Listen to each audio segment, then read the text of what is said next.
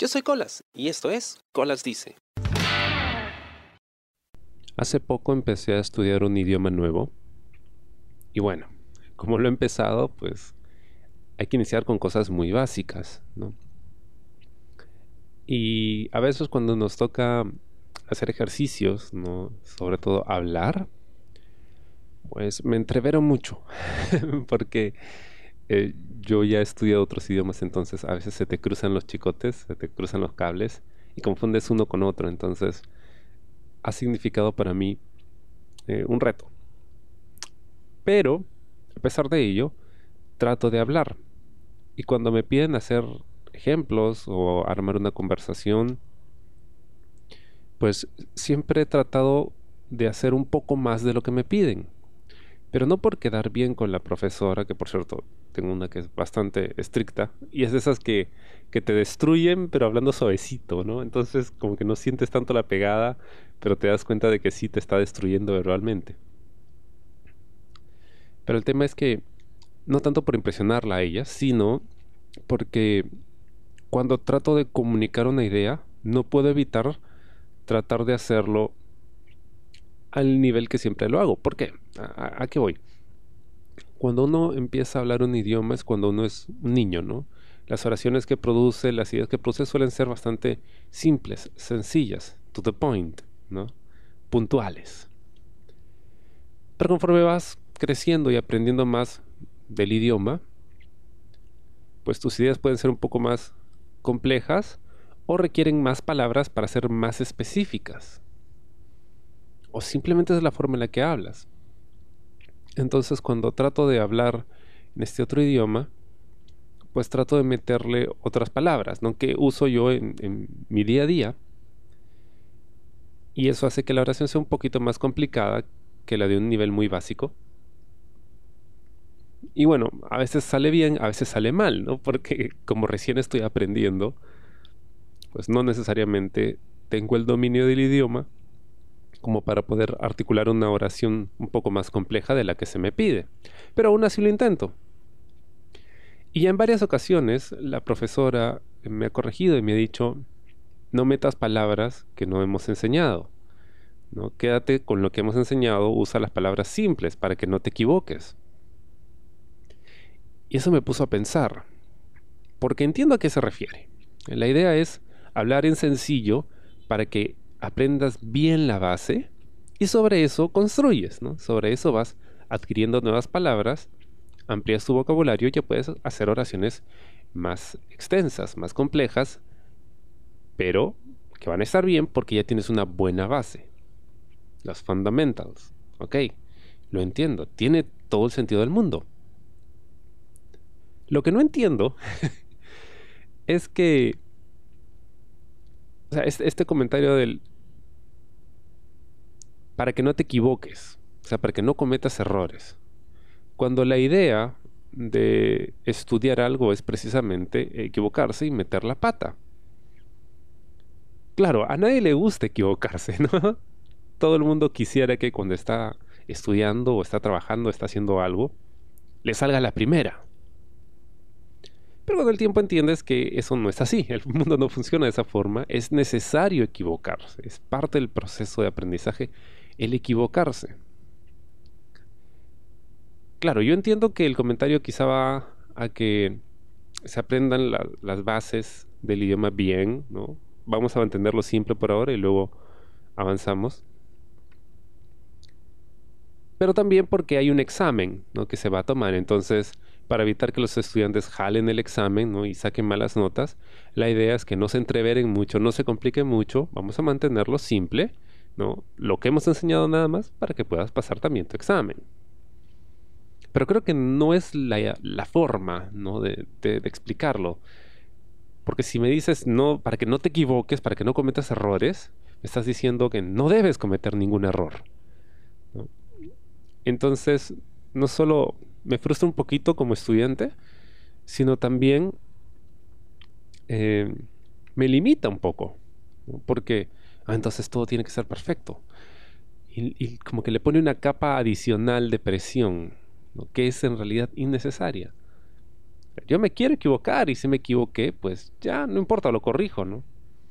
Y a veces no puedo evitarlo. Y no es que, ay, sí, lo que pasa es que, wow, soy tan, soy tan inteligente que mis ideas son tan complejas y necesito expresarlas en palabras que son muy largas y, muy complicadas de interpretar. No, no, no, no es eso, sino que ya tengo treinta y tantos, entonces como que he aprendido suficientes palabras como para que mi cerebro funcione de una forma.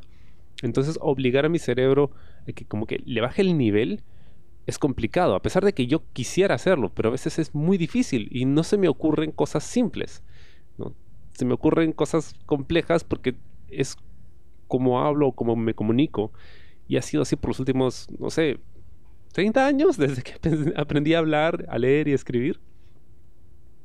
Es muy difícil, ¿no? Bajarle el nivel a algo. Y siento que eso ha hecho que mi proceso de de aprendizaje sea más complejo y también más frustrante, porque quieres avanzar pero no sabes lo suficiente para avanzar y... ¡Wow! ¿Cómo le haces? En fin, lo que trato de hacer es simplemente ser muy paciente, obviamente en ningún momento contradecir a la profesora o, o respetarla, ¿no? Porque entiendo que su punto es válido. Entonces, como es válido, no le voy a discutir eso, ¿no? Entiendo qué es lo que quiere lograr. Pero aún así me genera un conflicto interno porque creo que, o mejor dicho, no creo que pueda decirlo. Creo que siento que necesito decir más y esto es algo que pasa con cualquier estudiante de un idioma. Porque no es que estás aprendiendo a pensar, tú ya sabes pensar, lo que pasa es que no puedes expresarlo y, esa imposibilidad de expresarte es frustrante. Jode, jode mucho. Y hace que quizá la experiencia de aprendizaje no, no sea tan agradable, no sea tan divertida, ¿no? Lo único que puedo recomendar es paciencia, es lo que estoy tratando de hacer. Ser muy paciente y tratar de recordar que, ok, vamos a tratar de mantenerlo sencillo, pero siempre probando, ¿no? A ver, ¿y si, ¿y si agrego esto? ¿Y si hago esto? Claro, yo mismo me doy cuenta, me equivoco, me trabo al hablar. Pero es la única forma en la que puedo avanzar hasta cierta forma porque mi mente funciona así. Entonces quizá para algunos hablar cosas muy simples les sirve y aprenden bien se sienten cómodos con ese proceso de aprendizaje y en mi caso no es tanto así. O sea, sí necesito como que empujarme a tratar de hacer cosas más elaboradas porque si no siento, y es un tema muy personal, siento que no estoy avanzando como debería. Quizás esa presión que, pongo en mí mismo la que me, frustra, ¿no? y que hace que todo esto sea más complicado y no es tanto un tema de la profesora, ¿no? En conclusión, haz lo que te funcione a ti. y no importa si te equivocas, porque a fin de cuentas pareces una clase, ¿no? Para equivocarse. Y creo que a veces se le olvida eso a los profesores, pero también se le olvida a los alumnos o a los estudiantes, porque alumnos quizá no es una palabra muy feliz, pero a los estudiantes también se nos olvida eso, ¿no? Que, podemos equivocarnos y que debemos equivocarnos. Eh, y a veces tenemos tanto miedo al error o a que nos corrijan que, que al final evitamos participar o evitamos hacer cosas o intentar cosas para no cometer errores, para que no nos llamen la atención, para no quedar expuestos, ¿no?